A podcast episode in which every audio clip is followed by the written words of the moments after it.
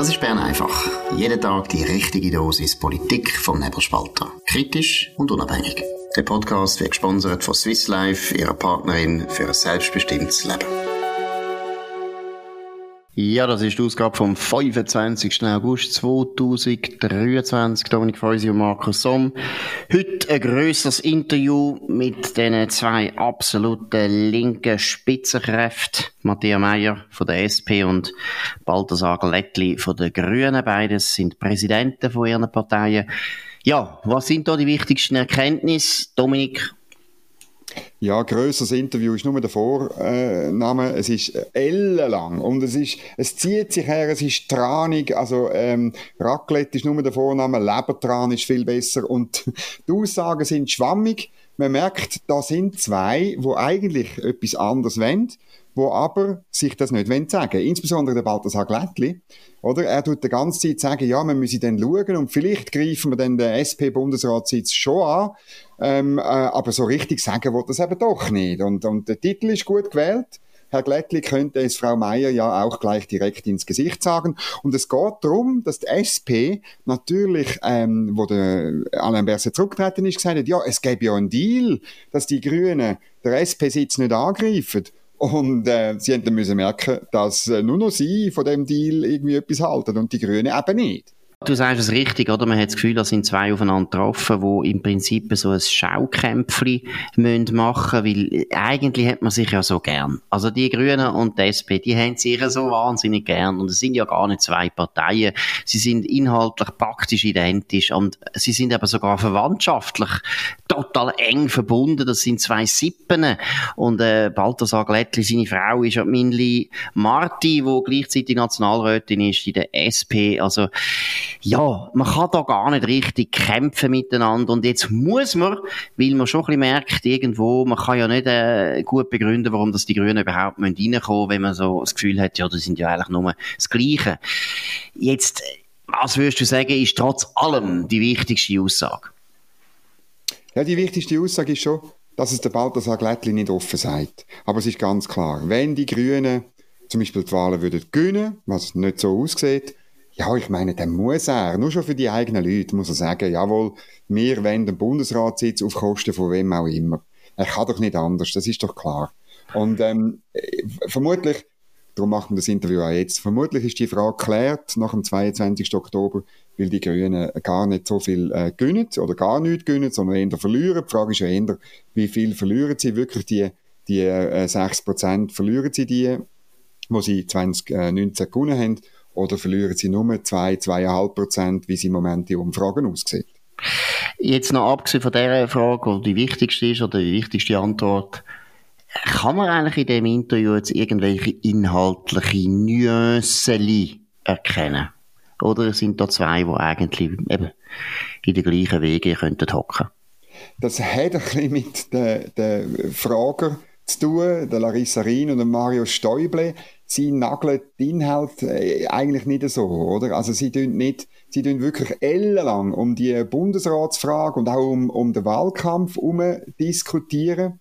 Aber äh, um was es wirklich dann geht, wenn die einen gewählt werden auf Kosten der anderen Six ins Parlament oder im Bundesrat, äh, das hört man nicht. Das betonen beide, wie wichtig ihnen das Klima sei. Und sie machen ja auch, das ist ganz absurd, ähm, sie machen ja zusammen eine, eine Klimafonds-Initiative. Beiden ist wichtig, ähm, wie es, wie, es mit, äh, wie es mit der Ukraine weitergeht. Sie kritisieren beide den Rohstoffhandel in der, in der Schweiz. Ähm, das ist, es ist wirklich, es ist eigentlich ein riesiges Interview ähm, über, über Sachen, die sie gemeinsam haben, auch ein Flugticketabgabe, oder? Man müsste halt wirklich äh, probieren, probieren herauszufinden, wo die, wo die Unterschiede tatsächlich sind. Äh, man kommt dann mit, äh, mit der Solardach-Initiative. Dort gibt es ein bisschen, hm, dort gibt es ein bisschen Unterschied. Dort, dort wackelt äh, Matthäa Meier ein bisschen und der Balthasar Glättli findet die Initiative grossartig. Ich glaube, die Tragödie der Grünen ist, dass sie wird schnell im Establishment angekommen sind. Ich glaube, das ist das Hauptproblem. Oder ich glaube, in der Schweiz, wenn man schaut, die Geschichte der Bundesratsbeteiligungen ist immer so gewesen, immer die stärkste Opposition hat irgendwie Aussicht gehabt, dass sie endlich dann irgendwann integriert wird, und zwar eben, wie sie mühsam ist, das Referendum ergreift und so weiter. Das gilt bei den katholisch-konservativen 1891, das war eine Oppositionspartei, die eklig war. Bei der SP sieht man das bis 1943, genau das Gleiche. Und bei der SVP ist es auch offensichtlich gewesen, das ist eine Partei gewesen, die Opposition gemacht hat. Und zwar wie alle anderen zwei Parteien auch außerparlamentarisch und parlamentarische Opposition. Und die Grünen, und das ist das Interessante, die Grünen sind schon einmal angetreten, früher in der alten bürgerlichen Schweiz als Opposition. Aber sie haben eigentlich sich selber überholt, weil wenn wir ehrlich sind, oder du hast das eigentlich sehr gut auf, zeigt bei der Recherche zu Public Eye. Public Eye ist zwar von einem Sozialdemokrat prägt worden, zum Beispiel von Rudi Strahm ursprünglich, ja. aber ganz viele Leute von Public Eye wählen wahrscheinlich heute grün. Und das Gleiche gilt für die Verwaltung. Oder? Die Verwaltung ist schon jetzt zu einem grossen Teil von der Grünen prägt in der Hand von Grünen. Die sind nicht formell grüne Parteimitglieder, aber in der Gedankenwelt sind sie wahrscheinlich viel grüner, als dass sie sozialdemokratisch sind. Das heißt, die Partei ist schon lange in der Regierung und zwar indirekt über die Verwaltung. Und das ist auch ein wichtiger Grund, warum sie meiner Meinung nach den anderen Parteien gar nicht richtig äh, die Hölle heiß machen, weil sie nämlich auf ihre eigenen Leute in der Verwaltung die ganze Zeit müssen Rücksicht nehmen und zweitens, und das ist das, was ich auch äh, unerträglich finde, der Linken, es ist, oder nein, der Grünen muss ich sagen, es ist so eine Pseudo-Oppositionspartei. Es ist ähnlich wie die Klimakleber. Es ist ähnlich wie die Leute, die äh, äh, Fridays for Future gemacht haben. Die tun alles Zeug vertreten, wo der langweiligste Beamte in Bern schon lange auch denkt. So kommt man nicht im Bundesrat, weil man keine Opposition ist. Ja, es könnte natürlich auch äh, eine Chance sein für die SP, oder wenn sie eben nicht so Juso-mässig und so grün unterwegs wäre. Ich finde ich, ich find die Frage interessant, ähm, eine Sozialdemokratie ist einmal auch eine, eine fortschrittsgläubige, eine progressive ähm, Partei gewesen, die gesagt hat, wir müssen etwas machen, dass die Wirtschaft läuft. Wir müssen einfach schauen. Ich, meine, der Hubacher hat das x-mal in der Basel-Zeitung geschrieben. Das Entscheidende ist, wie das, wo die tolle Wirtschaft in der Schweiz verdient, wie das verteilt wird. Und das ist unser Beitrag zu, zu einem funktionierenden Land. Und, aber äh, das ganze vorgelagerte Ideologiegewächs, das hat er abgelehnt in dem Sinn. Und, aber es ist einfach, die SP, die gibt's nicht mehr, oder? Ja, und ich würde das noch eins betonen mit der Verwaltung, oder? Die Verwaltung ist ja eigentlich, wir reden das schon lange, aber seit dem Ersten Weltkrieg kann man sagen, ist das äh, eine der wichtigsten Mächte in dem Land. Ganz gleich, ob man das merkt oder nicht, aber es ist so. Und wenn man dort als Partei eigentlich schon sehr gut integriert ist und sehr viele Beamte, ja sogar Chefbeamte, kann stellen oder zumindest äh, gleich denken wie man selber, dann ist man nie, nie eine richtige Oppositionskraft. Und sind wir ehrlich, die katholisch-konservativen haben vor 1891 keinen einzigen Bundesbeamten gehabt, die haben wahrscheinlich nicht einmal eine Sekretärin dürfen stellen. Denn die SP ist bis 1943 aus allen wichtigen Stellen in der Bundesverwaltung ausgeschlossen worden. Auch dort ist es wahrscheinlich so gewesen, dass mal einen Zeughäusler hatten, wo SP-Mitglied war und der Rest ist ganz sicher nicht SP gewesen. Und bei der SVP ist es heute noch so, dass die SVP also extrem untervertreten ist in der Bundesverwaltung. Ich glaube, rätoromanische Leute hat es also mehr in der Bundesverwaltung als SVP-Mitglieder. Während die Grünen sind dick drin und jetzt muss da der Glättli die ganze Zeit so ein Theater machen, aber eigentlich haben sie schon wahnsinnig viel Macht, aber sie haben halt den Bundesrat nicht. Aber den kommen jetzt nicht über, wenn sie schon so viel Macht haben. Ja, und wenn sie nicht bereit sind, äh, also wenn sie die Wahlen nicht zulegen. So Absolut. Ja, gut. Und da wissen wir ja sowieso, wie das rauskommt. Sie werden nicht zulegen. Aber selbst wenn sie würden zulegen, das haben wir auch schon ein paar Mal diskutiert, würde es nicht lange. Gut. Wir kommen auf ein anderes Thema, das uns Medien betrifft. Äh, gestern ist bekannt worden, dass bei der Republik ein Journalist wir wissen, wer es ist, aber wir sagen es auch nicht. Aber ein Journalist, der relativ bekannt ist, ist freigestellt worden, weil man gesagt hat, es liegen da sehr viele Klagen vor wegen sexueller Belästigung. Insgesamt sind es sechs Frauen, die ihm das vorwerfen. Es gilt, und das meine ich jetzt ganz ernst, es gilt Unschulds, Unschuldsvermutung. Es ist noch nicht äh, richtig untersucht worden, schon gar nicht irgendwie strafrechtlich. Dominik, was muss man da dazu noch sagen? Ja, ich finde es noch verrückt. Es klingt wieder nach so einem MeToo-Fall. Es ist ja wieder ein Fall im äh, linksgrünen Journalistenmilieu, muss man sagen.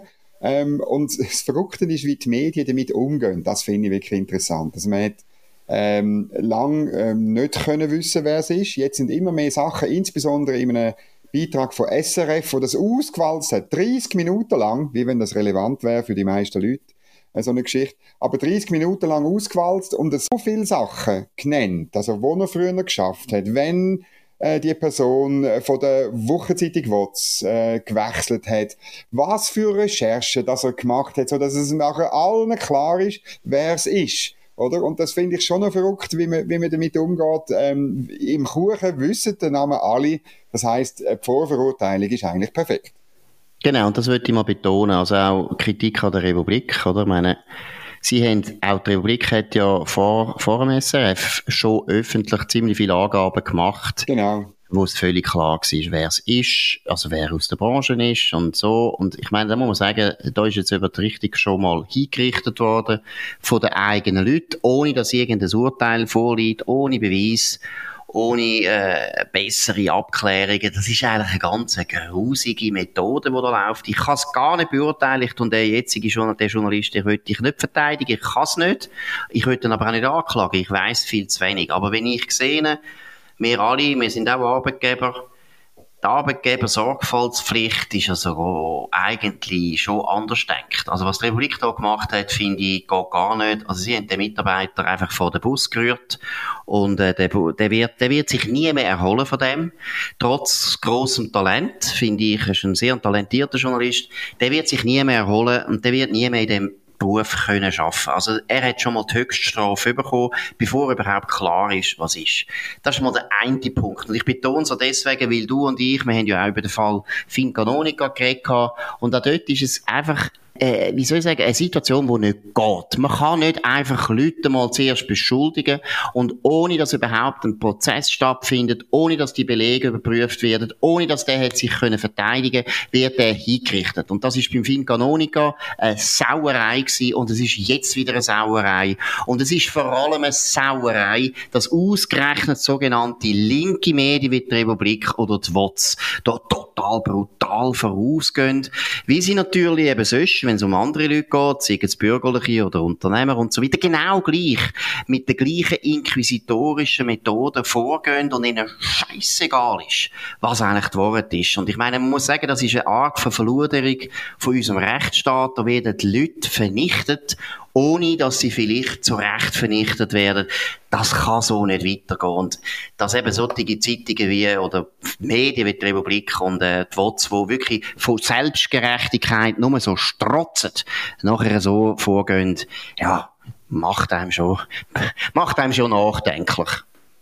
Ja, was einem auch nachdenklich macht, äh, das ist äh, ein anderes Thema. Jetzt müssen wir wieder ein bisschen zurück in die aktuellen Themen Klimawandel und die große, das ist für die Linksgrünen die große Opportunität. Das bestehen, die bestehende, funktionierende Marktwirtschaft, die, der freie Westen über den Haufen zu werfen. Speerspitze davon ist die grüne Nationalrätin, sind wieder bei den Grünen, Nathalie Imboden. Sie hat einen Bericht vom äh, Institut von Thomas Piketty ganz genau angeschaut. Das ist ein Bericht, wo eben die Ungleichheit im CO2-Ausstoß anschaut. Und sie hat dort gelesen, dass 10% äh, der Bevölkerung mehr CO2 ausstoßen als 50% der Bevölkerung mit niedrigem Einkommen, 10% der Reichsten natürlich.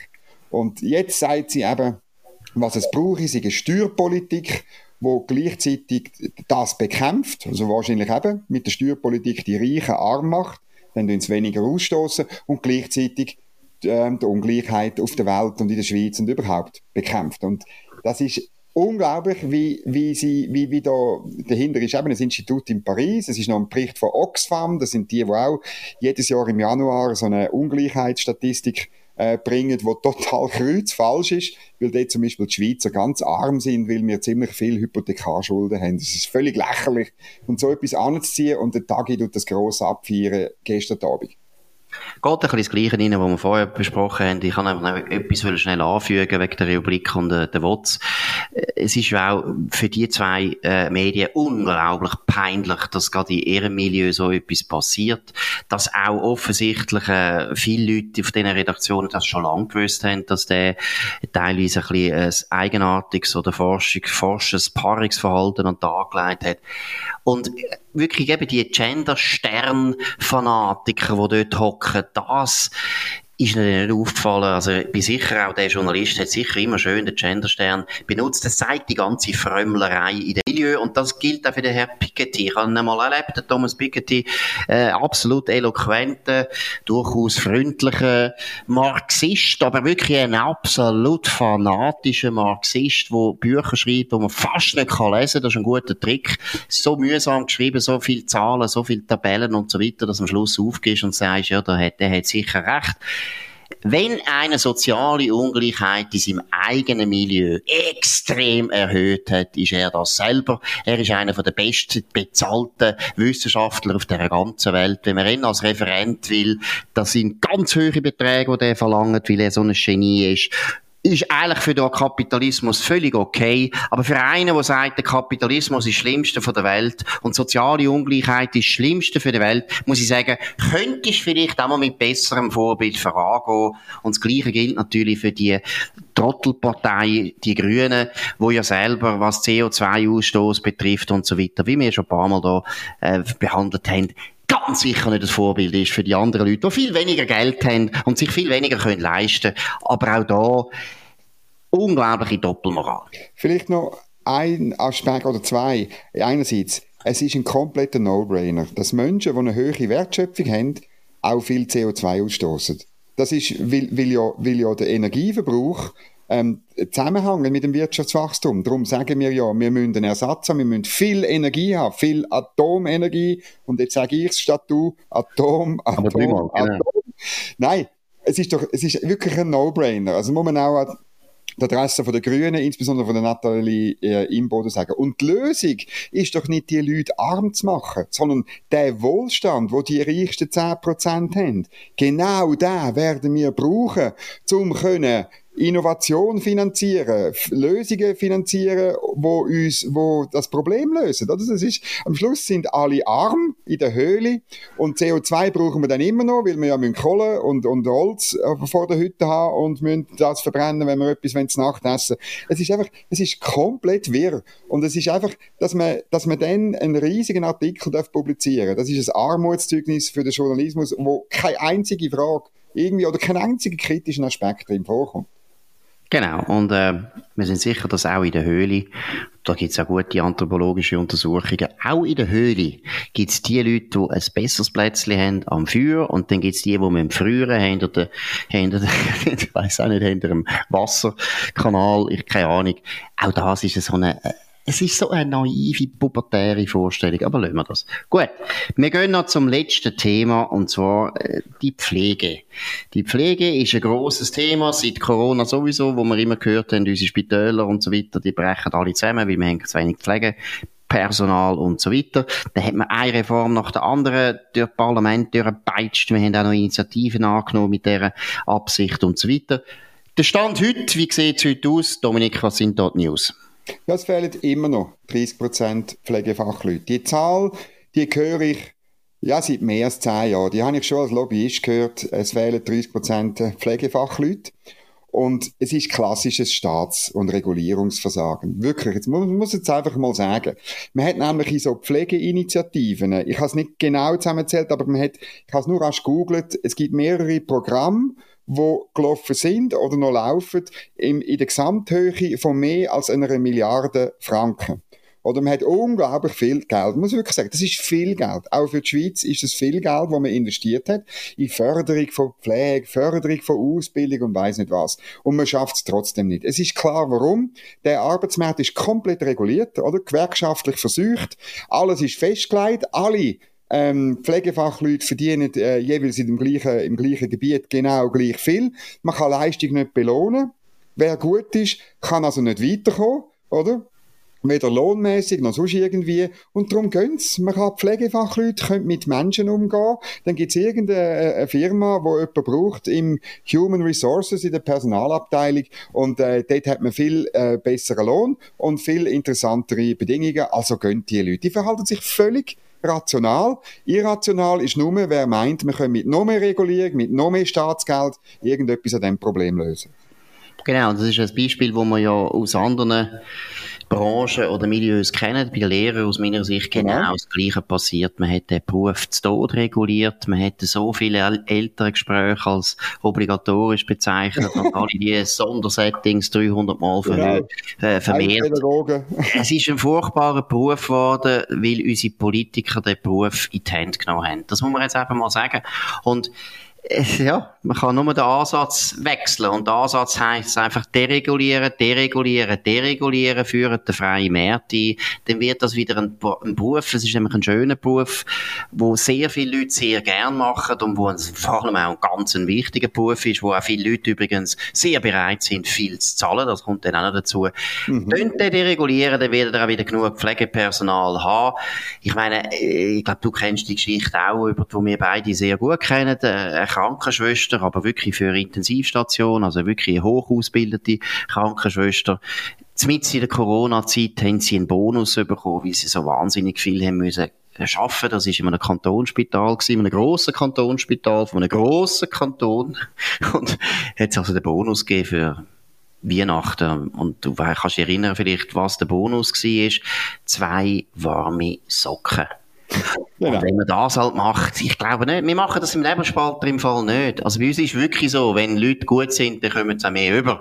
Und nicht einfach irgendwelche dreckige Socken, die man dann zuerst mal selber waschen, bevor man es nachher fortrühren oder auf, in die Ukraine kann schicken. Gut, das ist es gewesen. Bern einfach an dem 25. August 2023. Toni Freusi und Markus Somm auf nebelspalter.ch. Ihr könnt uns abonnieren auf nebelspalter.ch, auf Spotify, Apple Podcasts oder ganz vielen anderen Podcast-Provider. Macht das, ist uns ernst. Könnt uns weiterempfehlen, könnt davon reden, könnt euren Freunden etwas sagen von uns. Könnt uns vor allem auch hoch bewerten, das würde uns sehr freuen. Wir hören uns wieder am Montag auf, auf dem gleichen Kanal natürlich und auf zur gleichen Zeit. Bis dann wünschen wir ein sehr schönes Wochenende. Das war Bern einfach, gesponsert von Swiss Life, ihrer Partnerin für ein selbstbestimmtes Leben.